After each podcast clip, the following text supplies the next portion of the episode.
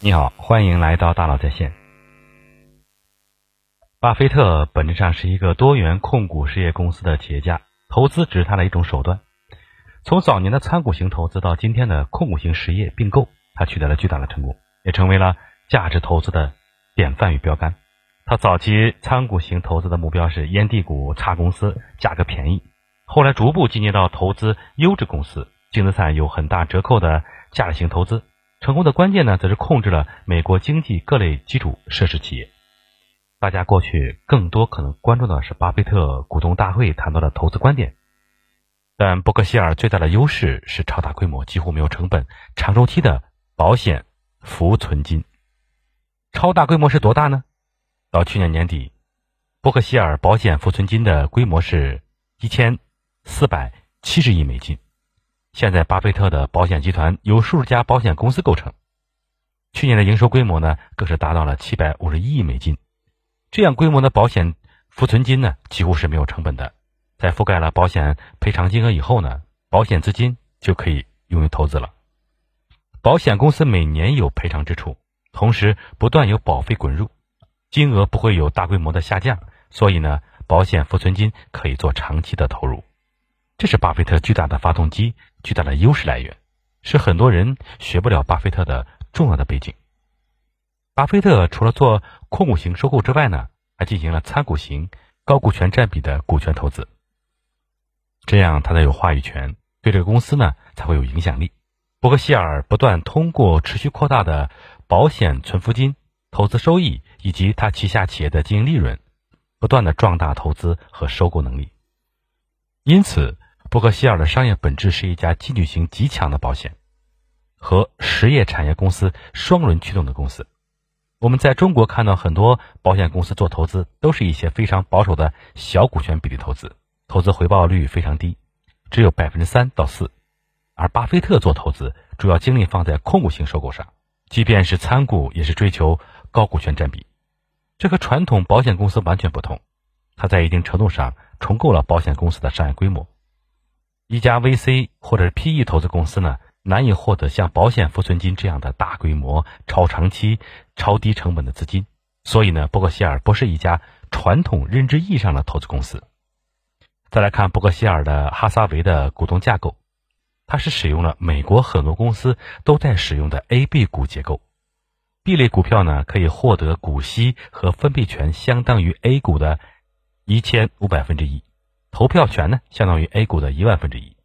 巴菲特拥有百分之十六点二的整体股东权益和百分之三十二点一的投票权。查理芒格呢，拥有百分之零点三的整体股东权益和百分之零点六的投票权。保险业务主席和非保险业务主席持有的投票权和股东权益均不到百分之零点一。伯克希尔现在的收购中通常使用纯现金收购，不太喜欢用。换股型收购，巴菲特觉得伯克希尔的股票价值呢远远大于被投公司股票的价值。他曾经在收购一家鞋业公司的时候呢，采用了换股。后来发现，如果用股票折算，收购那家公司的实际支出一百五十亿美金，非常不划算。从那以后呢，巴菲特原则上使用的是纯现金方式，而不是换股的方式收购。巴菲特的父亲呢是股票经理人，后来竞选了国会议员。巴菲特在父亲的公司实习了几年。五岁的时候呢，就从祖父的杂货店批发可口可乐，零售给邻居，做报纸投递生意，可以说是家学渊源。客观的说呀，巴菲特本质上是美国的顶级企业家，投资只是他经营企业的一个手段。二零一九年到二零二一年，伯克希尔的保险和实业企业每年贡献可用于投资的净现金流量达到了三百九十亿美金，这是一个非常庞大的数字。即使在扣除铁路和能源业务相对庞大的资本性支出以后呢，依然有非常充足的现金流可以用于未来投资。我们看看伯克希尔的年报，从它的业务构成就更好理解了伯克希尔为什么是一家实业公司了。伯克希尔重仓了美国的基础设施，遍布各行各业且资产庞大。比如说铁路业务，巴菲特认为北柏林顿铁路业务如果改成了卡车运输，美国的碳排放就会爆棚。可预见的未来不会被取代。这家公司在去年创造了六十亿美金的净收益，这是在二零零八年金融危机以后，伯克希尔花了二百六十亿美金重仓收购了公司，是一家典型的实业公司。再比如能源业务，这块业务贡献了百分之九的营业收入和百分之十的利润。它是一个公共事业的集团，在风能、太阳能这些新能源领域也是非常有代表性的公司。巴菲特曾经说过，他的主要工作是看年报，要看到伯克希尔控制公司的年报、季报，同时还要看五到八家竞争对手的财报。大家可能对规模没有概念，下面呢来看一下这是多么庞大的工作量。先看伯克希尔的制造业，收入和利润贡献则更是双双超过百分之二十五，涉及了六十多个国家，全球将近六百六十多个工厂，包括工业品、建筑产品、消费品，多数是隐性冠军企业。工业品领域代表性企业 IMC 是切削刀具公司，是以色列伊斯卡的母公司。我们带着企业家 LP，也就是有限合伙人去以色列考察时呢，他们下午三点多就下班了，都去海滩玩了。中国企业家问他们为什么工作这么轻松，他们的回答真的是触动了我们灵魂深处。只有站在价值链的顶端，才有资格去享受生活。工业品领域还有马蒙公司，这家公司就有十个业务群。涉及到餐饮、水处理、汽车后市场，还有金霸王这样的电池品牌，也是伯克希尔收购的制造业公司。再看一下分销公司，梅克莱尔是给各种各样的便利店、销售商、药店提供杂货配送、餐饮服务、饮料配送及供应链服务，给沃尔玛提供的分销业务的百分之十六，Seven Eleven 占到了百分之十三点九，百胜品牌占到了百分之十一点五。大客户占了麦克莱恩的业务的百分之四十，第三块是服务和零售业务，比如说一家服务公司是共享包机航空服务，这家公司还非常有特色，让大家可以共享私人飞机的航时是比较早的共享经济。当然还有比较熟悉的 DQ 冰激凌，零售业里面有非常多的企业，国内用户熟悉的企业呢，比如说喜事糖果，一定程度上呀，巴菲特不光是投资大师，更是领导力大师。能够把各行各业的这么多企业领导好是非常有难度、非常近的一件事情。伯克希尔的基本盘是各行各业实业资产和保险业务，然后才是他的非控制性投资业务。如果说巴菲特是一个企业家，很多人会认为和我们中国人关系不大，但当传播他是股神的时候，就一下受到了上亿股民的关注，就出圈了。在伯克希尔的重要持仓中啊。占美国运通公司股份的百分之十九点九，在苹果持股百分之五点六，苹果现在持有的股票价值达到了一千六百一十多亿美金，是一个非常庞大的数字。这么大体量，挣了五倍多。过去说巴菲特不投资科技股，但投资苹果，他作为消费品来看待的。苹果到底是一家科技公司，还是一家消费品公司？这是一个非常有意思的讨论。再有就是股民们津津乐道的投资可口可乐。占比百分之九点二，另外，他最近连续买入日本几家公司，伊藤忠、三菱、三井，这都是非控股型的投资型业务。伯克希尔持有了美国众多不动产、厂房和设备，是美国的基础设施企业各行各业的产业的毛细血管。很多人在问呢，如果巴菲特不再担任伯克希尔的董事长或者 CEO 退休了，那伯克希尔会怎么样呢？从上面的分析可以看出啊，伯克希尔的基本盘就是美国的基本盘。只要美国的基本盘不崩，伯克希尔就会持续性的稳健的发展和成长。伯克希尔二零二一年缴纳的联邦所得税是三十三亿美金，每天缴税九百万美金，这还没有包括其他各种各样的州税金。非常有意思的一个细节是，巴菲特在年报上表述的词都是“你的资产，你所投资的公司”，对股东来说能很体现主人翁精神。同时，他将美国政府定义为合作伙伴。为合作伙伴创造了非常高的税收。中国很多媒体传播巴菲特是股神，为了实现传播效应呢，说伯克希尔以小博大，只有一个不到三十人极小的投资总部，以此创造神话一般的传说。其实啊，截至二零二一年底，伯克希尔以及合并子公司在全球雇佣了三十七点二万名员工，其中百分之七十七在美国。真正的伯克希尔是一家多元实业控股公司。伯克希尔的基本盘是各行各业的基础设施和和实业资产，几乎可以等同于美国的底盘。巴菲特要做的就是让控股企业独立经营、自运转，而巴菲特专注负责做好企业的资本配置和 CEO 的选择。当我们这么认识了伯克希尔，认识到巴菲特的时候，由于巴菲特不再担任伯克希尔董事长或者 CEO，担忧就会少了很多。反过来说，可能你才会发现，巴菲特也许有更多值得学习和借鉴的地方，而不是当一个股神去崇拜。当股神真的是可遇不可求，难度极大，但是实业企业家、创业者是大家可以驾驭、努力的事情。伯克希尔拥有了保险业浮存金这个独特的发动机。使得他在投资过程中形成了更强大的规模、更快的发展速度。我们研究伯克希尔的时候呢，发现这个模式呢，不只是巴菲特和伯克希尔独有的，它是一个可以探索和研究、可复制的模式和模型。另外一家公司呢，是我们经常给盛景企业家 LP 分享的经典案例。早年它是靠杠杆收购起家的 PE 公司，随后呢，进化为控股型实业公司，历史上累计并购了四百余家公司。专注在泛工业领域收购整合。和巴菲特不同的是呀，这家企业进行了 DBS，也就是并购整合业务系统，强赋能的运营和提升，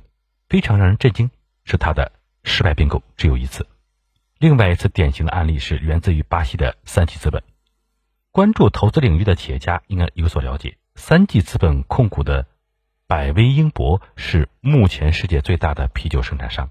甚至很多所谓打着中国品牌的啤酒公司，它的大股东早已是百威英博了。另外，三季资本还收购了汉堡王餐饮品牌，收购了卡夫亨氏。在收购成功后呢，都会采取强硬的手段，削减成本，降本增效。三季资本和伯克希尔一样，都是从一家参股型投资公司起步，初步进化成一个控股型投资公司，进而，在资本市场获得更高的估值。核心的差别是，伯克希尔有巨大的保险业务，用巴菲特的话讲，就是永不停止的奶源业务。中国的投资公司呢，能不能这样发展呢？高瓴资本也做出了有益的尝试，数百亿私有化了百利，二零一九年拆分滔博上市，今年百利时尚也递交了上市招股说明书，同时高瓴成为了格力的第一大股东。高瓴迈出这一步呢，也是在向巴菲特学习。未来的各行各业呢，随着提升产业的集中度，企业更迭。接班人更替，中国会有越来越多的企业加入并购整合这一趋势。刚才讲到了伯克希尔现有的业务，我们再倒回去看看整个发展历程，可能会对我们有更多的启发。当你看到今天庞大的伯克希尔，可能第一反应就是这事我学不了，这事实在太大了。但是任何大公司都是从小企业一步步成长起来的，伯克希尔也是如此。巴菲特出生于一九三零年，在一九五六年。他二十六岁的时候成立了巴菲特有限合伙，把亲戚朋友的钱募集起来，投资组合业绩非常好。当他运营十多年以后，他发现美国股市涨得非常离谱，买不到便宜的股票，就把合伙企业解散了。一九六五年，巴菲特收购了伯克希尔的哈撒韦。当时这家公司是做纺织业务的，给巴菲特造成了很大的烦恼。当时纺织业务江河日下，这次收购。好的方面是奠定了巴菲特控股实业集团的萌芽，当然他也反思不能再去捡烟蒂，不能只捡一个便宜货，而是要找到一家优秀公司，在它价值低的时候购入，这个投资难度就大大提高了。这里要非常重点的介绍巴菲特控股保险业务的过程。一九六七年，他用了八百六十万美金收购了国民保险公司，在这之后，一九七六年，伯克希尔收购了另外一家公司三分之一的股权。这是伯克希尔关键的转折点，收购过程凸显了巴菲特的才华和坚韧，是他长期主义的典型案例。这家公司是非常有趣的一家公司，这家公司的董事长曾经就是巴菲特的恩师，价值投资的开创者格雷厄姆。巴菲特十九岁读到了格雷厄姆的著作后呢，就不断搜索导师投资了什么公司，跟随买股票。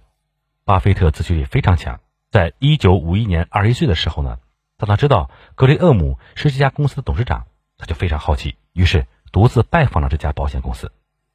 因为他是董事长的学生，公司副总裁就和巴菲特聊了四个小时。当时巴菲特把所有的资产一万元美金买了这家公司的股票，一年挣了百分之五十。他也把这家公司推荐给他爸爸的证券经纪公司。巴菲特一九五一年就独自走访了这家保险公司，直到一九七六年开始批量购买这家公司的股票。斥资四千五百七十万美金购买了这家公司的三分之一股权，再到一九九六年，二十三亿美金完成全资收购，中间历时四十年，这就是一个长期主义的典型案例。也可见，巴菲特起点之早，二十一岁就已经独自走访调研企业了，并用很大部分的个人身家购买了一家公司的股票。二零二二年三月二十一日，巴菲特以一百一十六亿现金收购了一家保险公司，一家迷你版的伯克希尔。他跟踪了这家公司长达六十年之久，直到伯克希尔的一名员工到这家公司担任 CEO 以后，才在一个偶然机会决定出手。所以他会非常长期的观察，寻找合适的时机，以非常优厚的价格去购买优秀的公司。他是非常有耐心的一个投资人。看到巴菲特，我就想到中国的古话：“动如脱兔，静如处子。”他等待机会的时候，可以像猎手一样等待几年、几十年。他在进行谈判的时候，往往是一周、两周就可以结束战斗。在中国，当下很少有机会收购一家保险公司，但是在事业与投资方面。是不是应该有这样的耐心，值得我们去思考。不过希尔当前的市盈率达八点五倍，巴菲特认为当前的股价是被低估的，所以他在过去两年用了五百七十亿美金回购了百分之九的股份。最近几年，美国上市公司大量用回购股票方式来推高股价，巴菲特非常鼓励这种上市公司回购行为。苹果公司更加极端，连续七八年巨额回购，推动了股价大幅上涨。当我们看到这样一家公司发展历程的时候呢，你会发现巴菲特也不是第一天就走在正确的道路上，他也在不断的进化进阶。他的智慧加上上天的眷顾，踩中了美国七八十年发展的国运，同时还把握住了对伯克希尔的极为重要的保险业务的控股机会，最终在投资端产生了神奇的化学反应。对我们大家来说呀，控股型并购呢是早晚要走的路。对于有进取心的，不仅您在满足于做一家 VC 或 PE 的公司，在可预测的时间周期内啊，控股一家中国保险公司几乎不太可能。既然控股保险公司在短期内有难度，那么作为一家管理公司，怎么能够低成本的获得更多的资金，这是必须要解决的一个命题。在最近几年掀起的 VC PE 公司上市的浪潮中，在中国还没有破冰，一些主流管理公司还没有走向资本市场。作为有强赋能能力的投资平台，只有获得了低成本的资金，才能逐步发展成为一个投资和实业双轮驱动的新物种。今天的分享呢，我们从投资的角度去剖析了股神巴菲特的长期价值投资的背后逻辑，希望呢能对你呢有所启发和帮助。好，感谢您的收听，咱们明天见。